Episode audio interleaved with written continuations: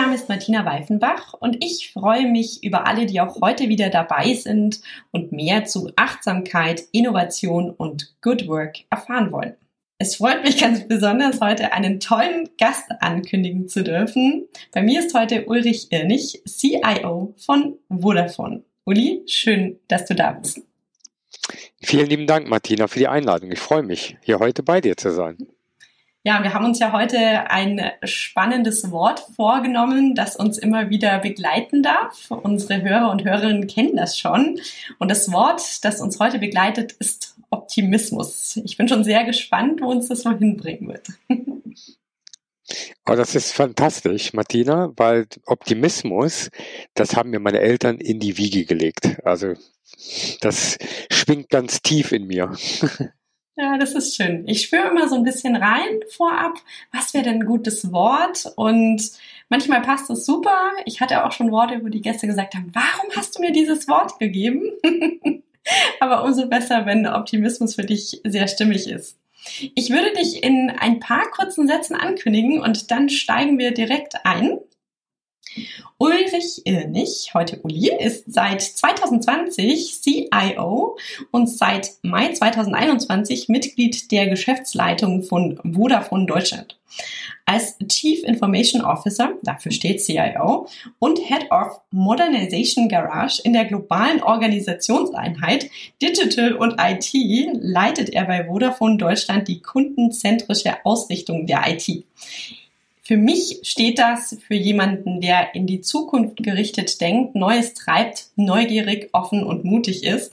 Ich könnte euch jetzt noch ganz viel, viel mehr erzählen, weil Ulrich hat eine unglaublich spannende Vita, die auf über 30 Jahre Erfahrung in den Bereichen Digitalisierung, Innovation, Transformation, Veränderung und Bewegung schaffen zurückgeht.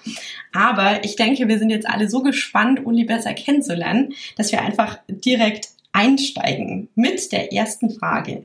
Nämlich, Uli, magst du kurz teilen, wie dein Weg als Innovationsgestalter angefangen hat? Das ist in, in, der Tat eine sehr interessante Frage, weil wenn ich so für mich so zurückschaue ne, und ähm, so auf meinen beruflichen Werdegang so schaue, da würde ich sagen, das war eine Transformation. Ähm, am Anfang war es eher der Problemlöser und dann hat sich sehr stark in Richtung Innovationsgeber transformiert. Ähm, zumindest meine ersten Berufsstationen, ähm, die im Forschungszentrum, damals war das noch sehr en vogue, im Kernforschungszentrum in Jülich begonnen hat. Da ging es darum, äh, darum, tatsächlich zwei Apparaturen ans Fliegen zu bringen, die nämlich nicht miteinander funktionieren wollten. Ja? Und die sind von zwei sehr renommierten Unternehmen gebaut worden ähm, aber zusammen funktionierten sie halt nicht. Und das war meine große Herausforderung, das ans Fliegen zu bekommen. Und damit quasi, ähm, und hier kommt jetzt so ein bisschen die Brücke zur Innovation, nämlich nach neuen ferromagnetischen Dünnfilmschichten zu forschen, die halt eine höhere Speicherdichte für Magnetspeicher haben, also Festplatten. Früher war das ja ein großer Treiber in der Informationstechnologie, wo Speicherkapazitäten, also weg von den Disketten hin zu wirklich großen Speichermedien. Und das hat so ich sag mal, mich in die IT geführt. Ne? Ich habe Elektrotechnik studiert und auch sehr viel äh, Leidenschaft dafür. Und ähm, da bin ich so sehr stark in die Informationstechnologie reingekommen die Neugierde, ähm, gerade in solchen, in solchen Themen halt so reinzugucken und vor allen Dingen auch so dieser Ansporn, wenn solche ich sag mal, Herausforderungen auf jemanden zukommen, wie sie, wie sie da damals auf mich zugekommen sind, nämlich eine Lösung zu finden, wo im Moment noch keiner eine Lösung gefunden hat. Das ist, ähm, das löst in mir eine interne Energie aus, ähm, weil ich dann immer sage, da muss da eine Lösung für da sein, ja, und dann, dann raste ich auch nicht, solange bis ich irgendwie eine Lösung gefunden habe. ich höre dir so zu und sehe die Begeisterung. Ich musste jetzt gerade an meinen Papa denken, der ist nämlich auch Elektrotechniker und kommt aus der Informationstechnologie. Und der hat mir mal als Kind mitgegeben, ich denke mir jeden Abend, es gibt keine Probleme, es gibt nur Lösungen. Ich glaube, das passt da ganz gut dazu. Vielleicht habt ihr das irgendwie mit eurem Studium mitbekommen. Ja, was ich spannend finde, Innovation kann ja sehr herausfordernd sein und du begegnest diesem Thema denke ich jetzt mal, mit sehr, sehr viel Optimismus, mit Neugier, hast du gerade schon gesagt, und treibst somit ja auch immer wirklich in meinen Worten wieder auch radikale Dinge mit an und voran. Du bist neugierig, du bist offen, du bist technisch basiert und jetzt, wenn du mal reinspürst, was macht es mit dir, wenn du Innovation und Optimismus zusammen denkst? Es löst erstmal Freude in mir aus, ja, ähm, weil Optimismus, ja, das ist so diese, dieses, dieses Gespür, das ist zu lösen, das ist zu schaffen, da gibt es eine neue, eine neue Lösung, die ich, die ich bauen kann. Äh, und gleichzeitig ähm, Innovation, das heißt, Problemstellungen oder Fragestellungen, die es bisher halt noch nicht gelöst sind. Ja, und wir haben viele in unserer Menschheit, die noch nicht gelöst sind. Und äh, ich sag mal, dieses, dieses, das ist schon so ein bisschen Glücksgefühl, muss ich ganz ehrlich sagen, ja, weil äh, du verbindest quasi so deine interne äh, heute sagt man ja neumodisch Purpose, ja, aber den Sinn fürs Leben verbindest du mit deiner Aufgabe. Und das ist halt so ein, so ein innerer Einklang, der da stattfindet, ja, und äh, du merkst halt, dass das, was du tust, du da, darin aufgehst und das liebst, ja, und das ist das Besondere daran, ja, das ist eher, ich würde mal sagen, ein Geschenk, ja, und äh, mit dem Geschenk durchs Leben zu gehen, ja, wo alle anderen sagen, warum tust du das an, da löst das in mir das Gefühl aus, das ist herrlich, was ich da gerade tue, ja, das macht sehr viel Spaß. Du sprichst gerade was an, was mit mir ganz stark resoniert. Das Thema Sinn oder Purpose, da arbeiten wir auch viel damit. Und ich kann dir sagen, mir begegnen viele Menschen, die schon jahrelang im Beruf sind, die keine Ahnung haben, was ihr Sinn oder ihr Purpose ist, beziehungsweise die mich fragen, was mache ich jetzt mit diesem Wort? Ja, ähm, vielleicht kannst du teilen, einfach wie du ja deinen Purpose gefunden hast, was du denn gefunden hast und wie er dich vielleicht auch begleitet hat auf deinem Berufsweg. Ja, also am Anfang war ich auch jung und brauchte das Geld, ja. Da war das nicht unbedingt Purpose getrieben, war sehr stark. Ähm, wie entwickelst du dich weiter? Wie, wie, wie machst du auch für dich selber Karriere? Ja, ähm, das war sehr stark da getrieben. Aber du merkst halt irgendwann kommst du an so einen Punkt, wo du denkst, was ist eigentlich der Sinn dahinter? Also wofür brennst du eigentlich und wie, wie passt denn das eigentlich zusammen? Ähm, und ich finde das sehr gut, was du ansprichst, Martina, dass jetzt vor allem dieses Thema Purpose in den Vordergrund so ein bisschen rückt. Ähm, hätte mir das damals als junger Mensch mal jemand gesagt, hätte ich viel früher darüber nachgedacht. Ja, ähm, und äh, ich finde, wenn du so deinen Purpose für dich gefunden hast, du weißt halt, du, du tust etwas und mein Purpose ist sehr stark getrieben aus, ich möchte halt einen Impact für die Gesellschaft machen und mit den Dingen, die ich tue.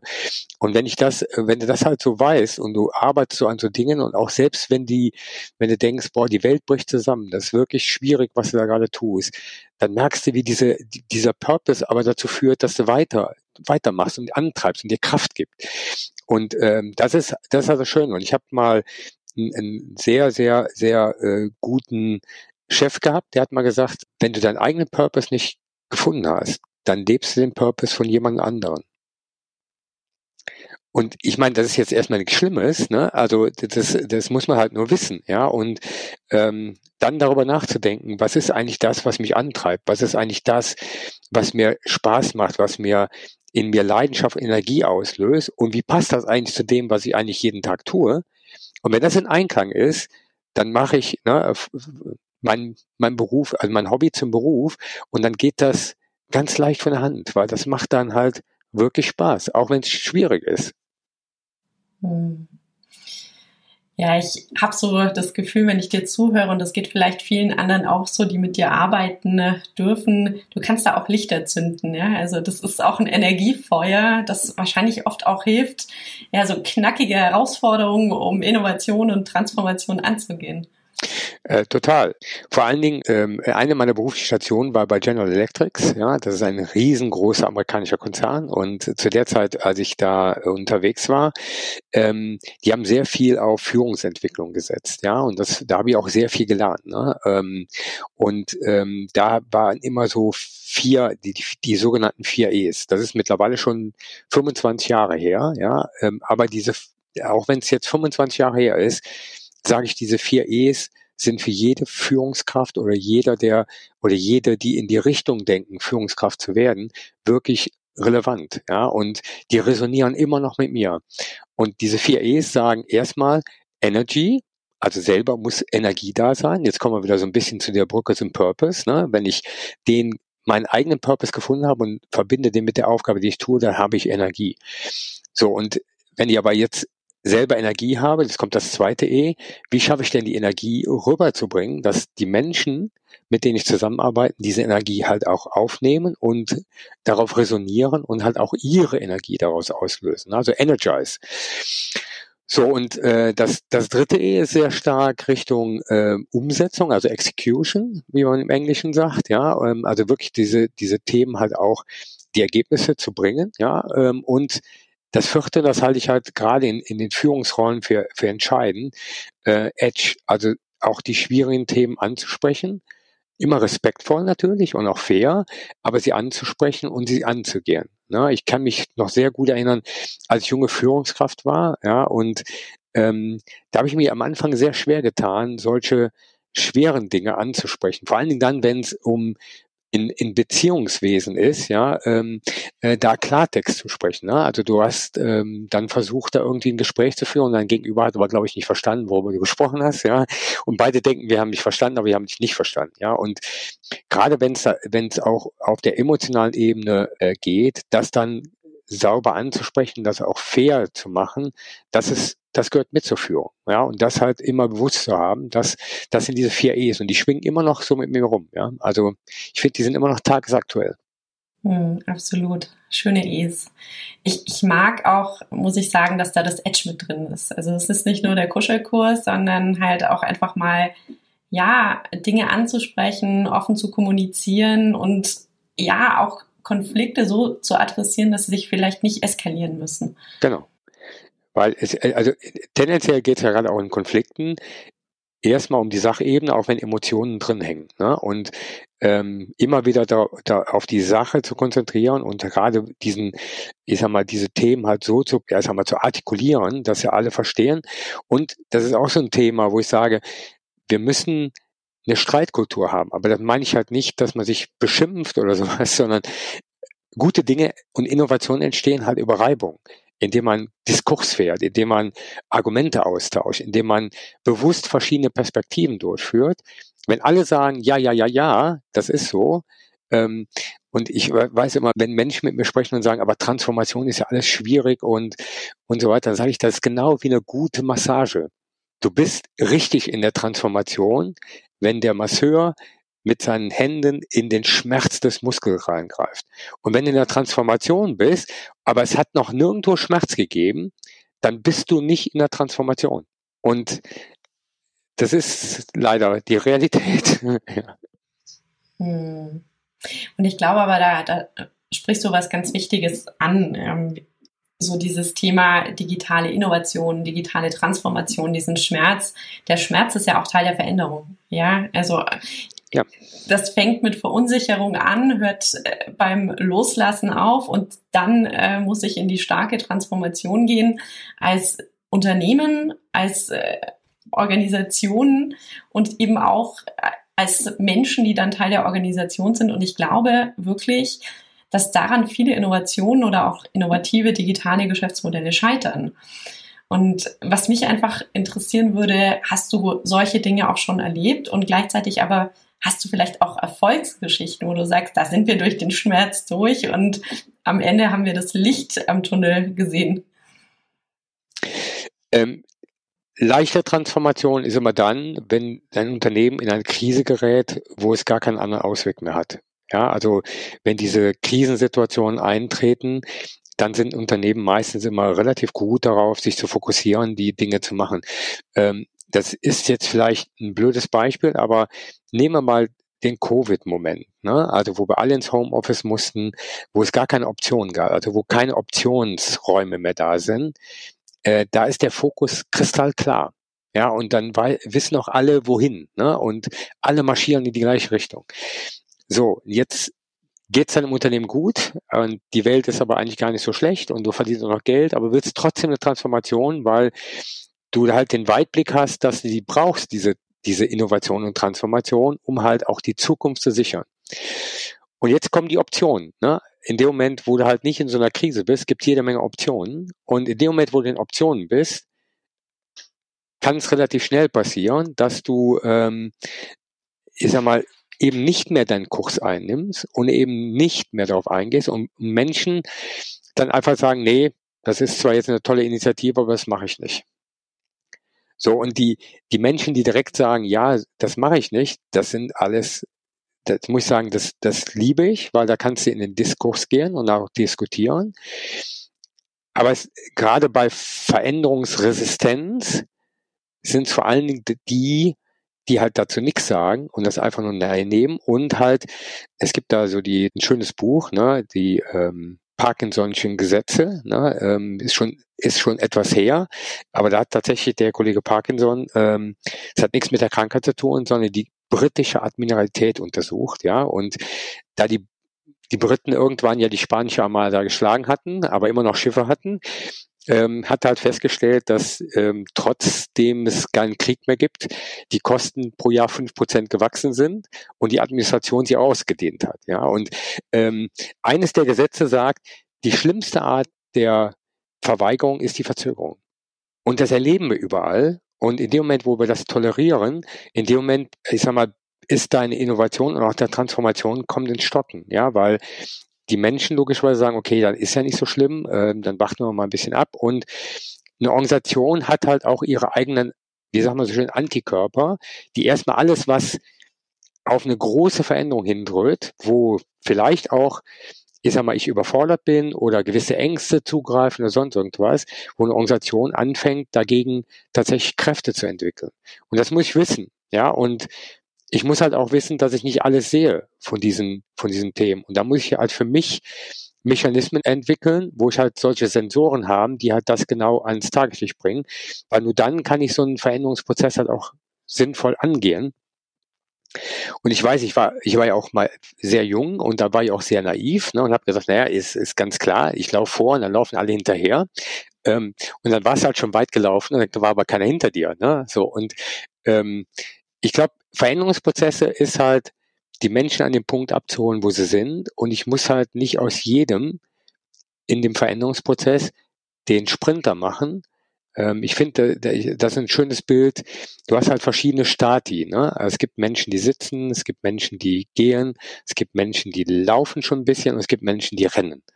So, und Bewegung löst aus, wenn du jeden dazu bringst, eigentlich nur den nächsten Schritt zu machen. Also die Sitzer kommen in die Geher, die Geher in die schnelleren Läu in die, in die ersten Läufer und die Läufer in die schnelleren Läufer. In dem Moment hast du eine Bewegung.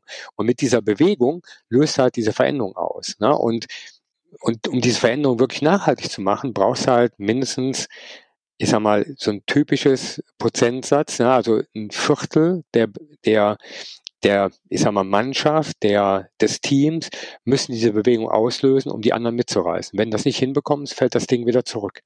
Und das ist halt immer das, das, was ich sehr häufig beobachte, dass Innovation auf dem ersten Schritt gegangen wird und irgendwie in einer Zeit fällt es wieder zurück, weil ich halt diesen Tipping Point nicht erreicht habe. Und, und das ist halt wichtig zu verstehen, dass wenn ich eine Innovation tatsächlich vorantreiben möchte, dann muss ich halt genau über diesen Punkt hinauskommen. Ansonsten fällt es irgendwann wieder zurück. Und wir wundern uns alle, dass wir genau das machen, was wir bisher gemacht haben. Und das ist nichts Böses. Ne? Wir haben über Jahre gelernt, genau so zu, zu arbeiten und waren bisher auch genauso erfolgreich. So, und jetzt erfordert irgendwas, weil sich draußen irgendwie ein Ökosystem, Kräfte von außen sich verändern, dass wir uns verändern. Ähm, und das ist genau wie, ich meine, im Kopf her können wir das alles gut nachvollziehen. Und im Kopf ist das auch alles gar kein Problem. Wir wissen, dass Essen, gesundes Essen gut für uns ist. Wir wissen, dass Sport für uns gut ist. Und trotzdem tun wir es nicht. Also woran liegt denn das? Ja, ähm, weil wir es erstmal praktizieren müssen und halt auch eine gewisse ähm, ich sag wir brauchen auch einen gewissen Antrieb dahinter, bis wir es dann in unseren eigenen Fähigkeiten übernehmen und dann halt tatsächlich kontinuierlich machen.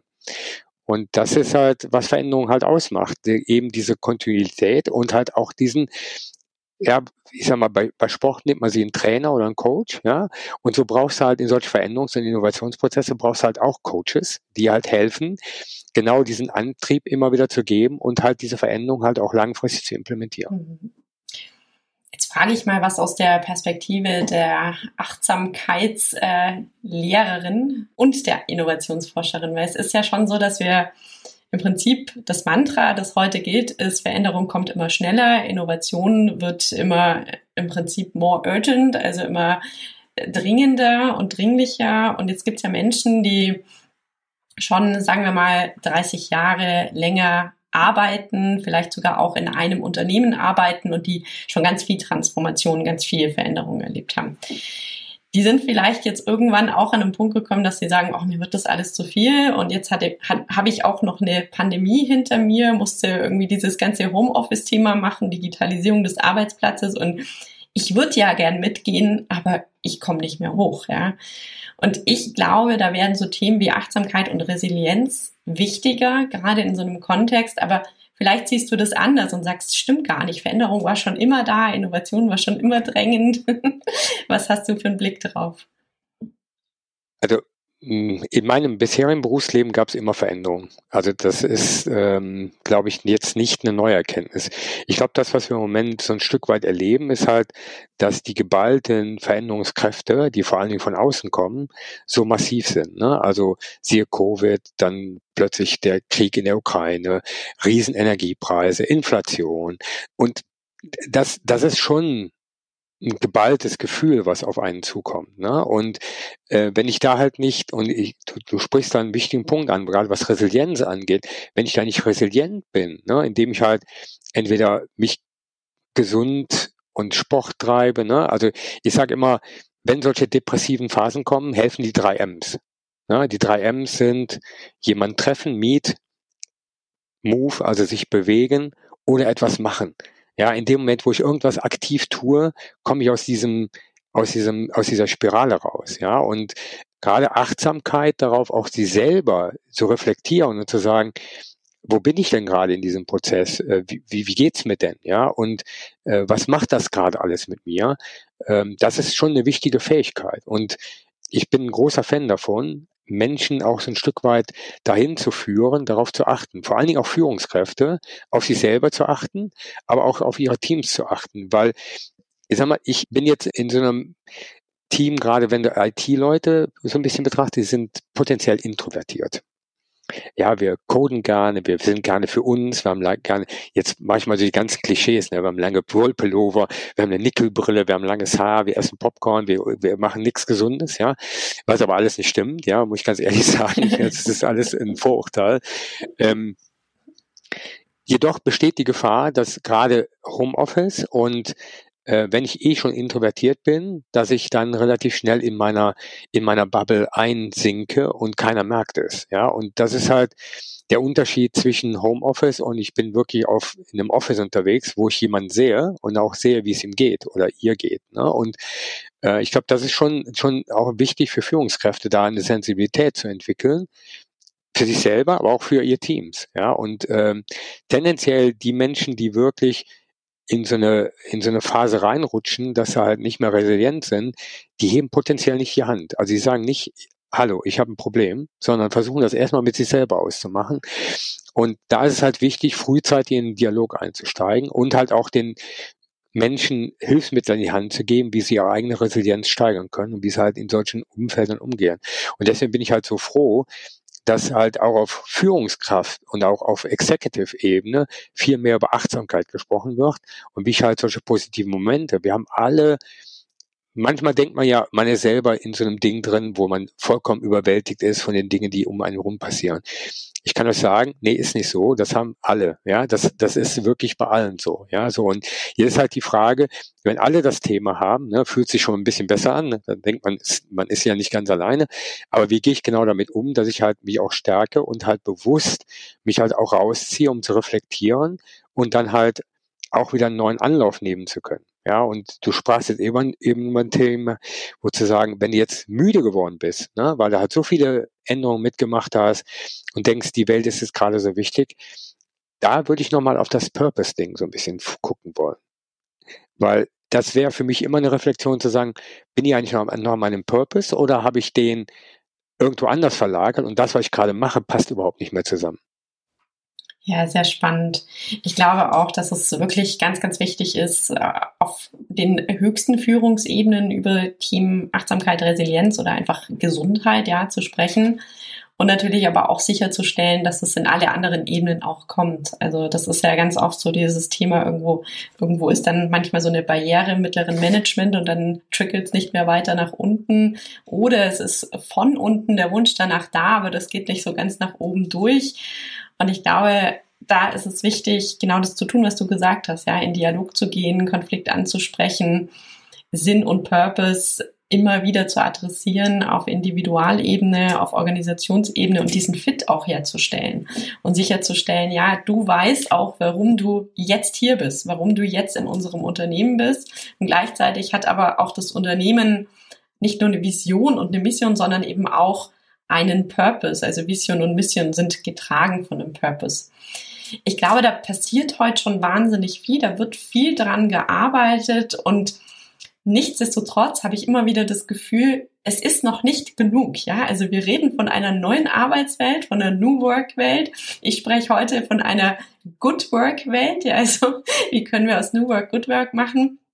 Und gleichzeitig sehe ich immer die Realität in Unternehmen, die ganz anders ist als das, was wir theoretisch uns vielleicht wünschen würden. Was ist deine Erfahrung mit dieser neuen Arbeitswelt, die ähm, ja in vielen Unternehmen schon offensichtlich so da ist und dann vielleicht doch nicht so offensichtlich. Ich finde dieses Good Work, äh, was du gerade eben gesagt hast, das finde ich viel spannender als New Work. Ne? Also ich meine, wir sind ähm, auch durch Covid getrieben, haben wir ja erlebt, dass Dinge im Homeoffice gehen, die wir vorher nicht geglaubt haben, dass sie gehen.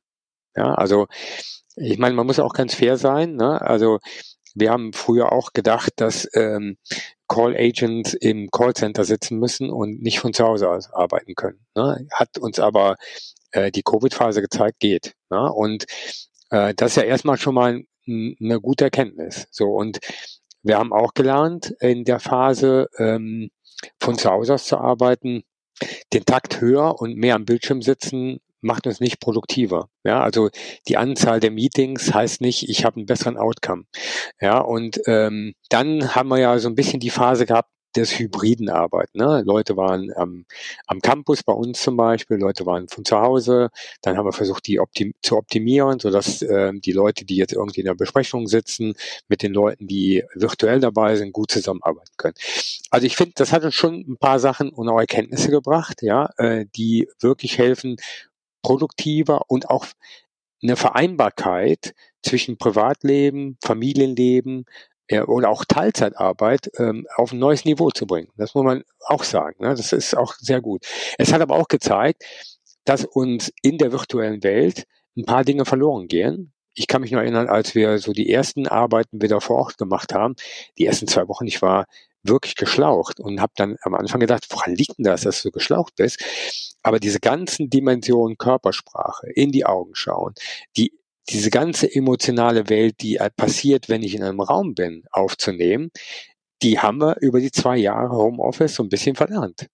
Ja, und die gehören aber dazu, gerade wenn ich über Innovation spreche, die halt in, mit in solche Diskussionen reinzunehmen, die auch mit aufzunehmen und halt ne, äh, die Empathie halt auch zu fühlen. Ja, und äh, ich glaube, das, das ist schon ein Thema, wenn wir über Good Work sprechen. Das muss in Einklang gebracht werden. Also wir gehen nicht mehr, ich glaube, die Zeiten sind vorbei, wo alle ins Office gehen und die Zeiten sind auch vorbei, wo alle ins Homeoffice gehen. Ja, ich glaube, es braucht eine gute Vereinbarkeit. Und da bin ich immer auch mit unserem, äh, also unser Exco, Executive Committee diskutiert auch immer, was ist eigentlich die richtige Balance? Und für uns ist es so, dass das je nach Team unterschiedlich ist. Also ich habe gute Entwicklerteams, die können auf Zuruf arbeiten, die arbeiten virtuell deutlich produktiver, als wenn sie jetzt in einem Raum sitzen. Die brauchen aber gewisse Rituale, wo sie zusammenkommen, damit sie halt ihren Teamgeist und für was sie eigentlich arbeiten und auch die Kultur spüren. Ja, und du hast halt neue Teams und auch neue, neue Menschen, die uns logischerweise in, uns, in unser Unternehmen kommen wie sollen die Stallgeruch bekommen, wenn die nie jemand gesehen haben, wenn die nie merken, wie die Interaktionen laufen.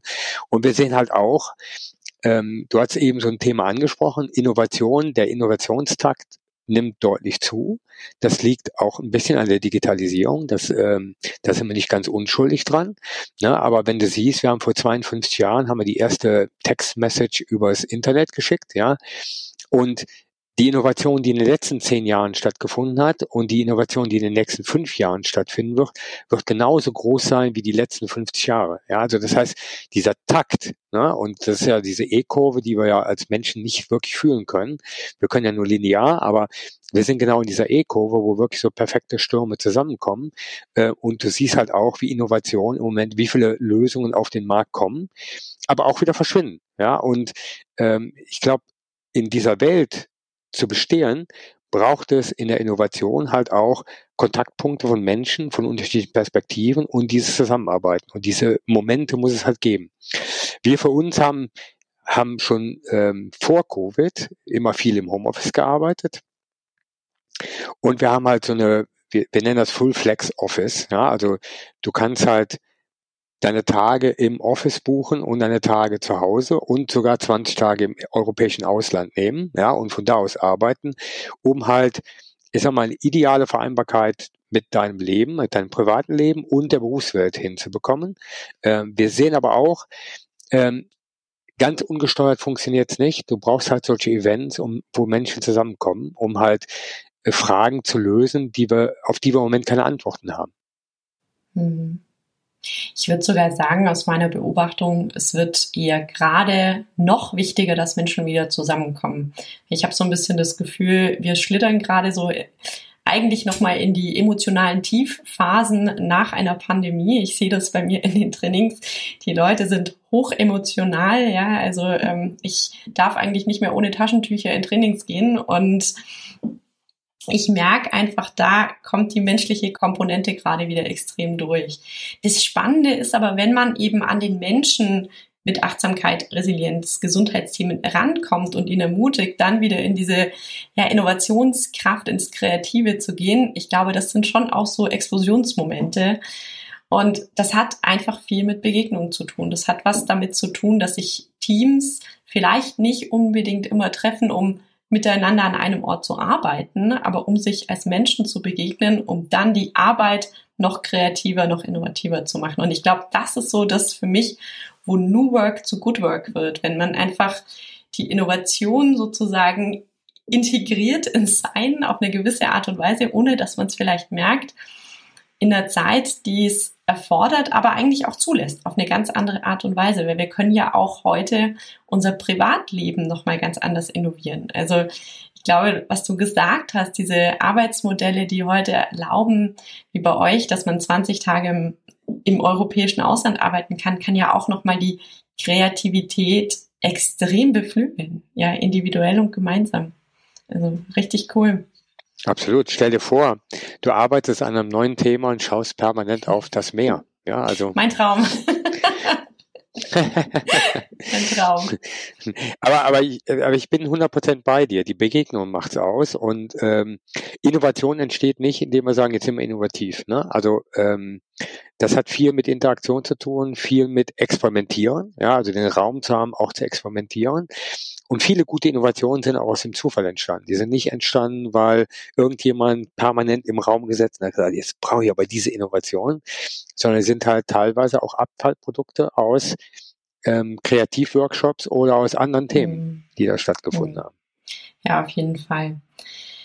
Du hast vorher was Schönes gesagt, nämlich du hast in deinem Leben gemerkt, ähm, als Innovationstreiber bist du manchmal und als Führungskraft vorangelaufen und ähm, hast manchmal vergessen, dich umzugucken.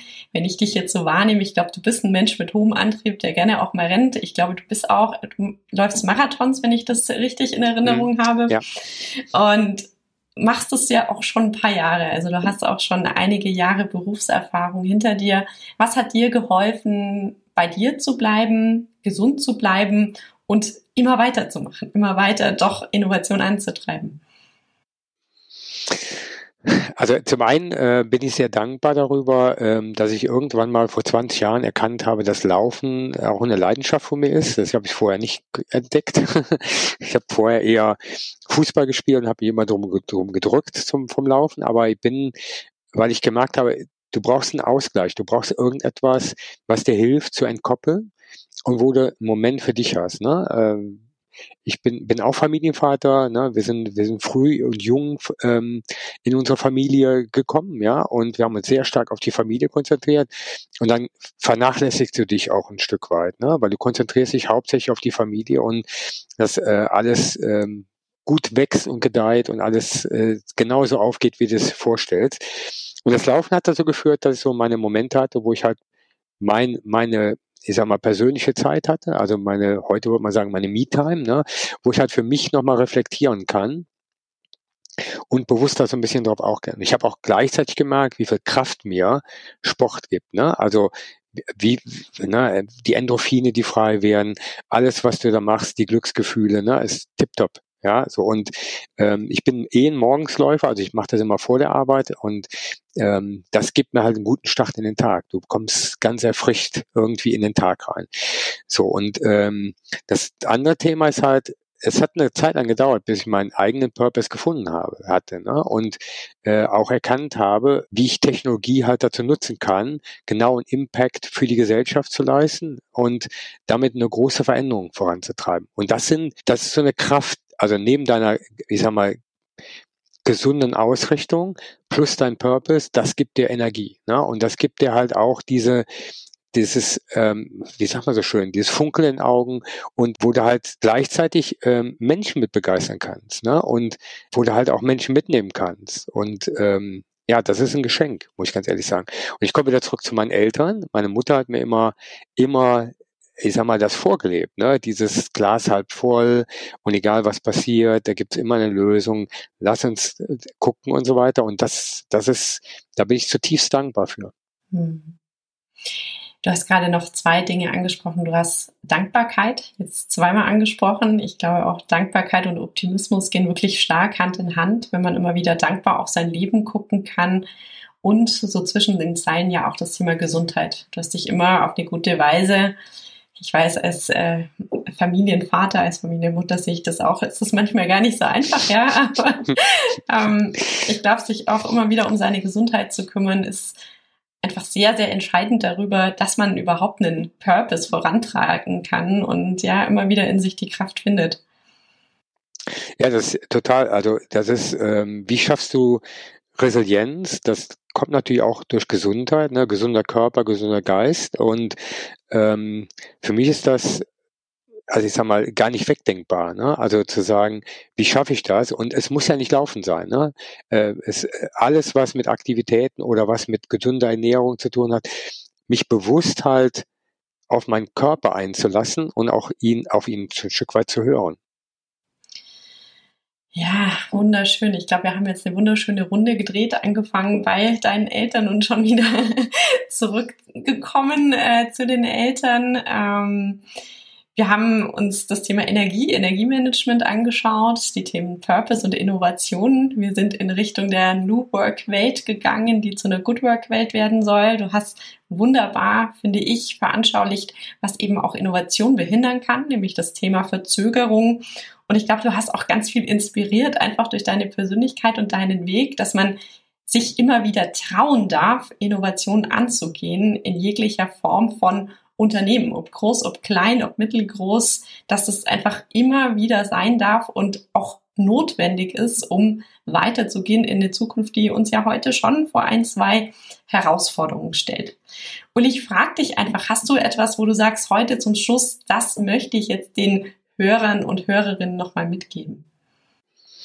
Was mir immer sehr geholfen hat, äh, erstmal vielen lieben Dank, Martina, für das äh, tolle Gespräch. Und das, was ich gerne mitgeben möchte, ist, bewusst immer neugierig zu bleiben. Ich finde, es ist so viel Schönheit oder ich sag mal, der Zauber des Neuanfangs steckt in jeder Innovation. Und ich weiß nicht, wie es euch geht, aber gerade wenn so diese, diese Vorfreude und wenn neues Ding startet, dieser Zauber, der dahinter steckt, der ganze Glaube, der dahinter steckt, ja, was man alles erreichen wird.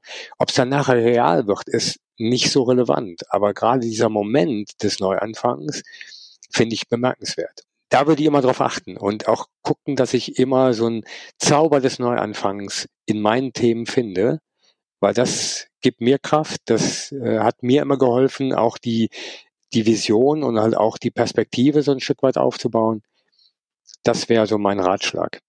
Schön. Mit dem Zauber des Neuanfangs hören wir heute auf. Wunderbar. Schöner könnte es gar nicht sein.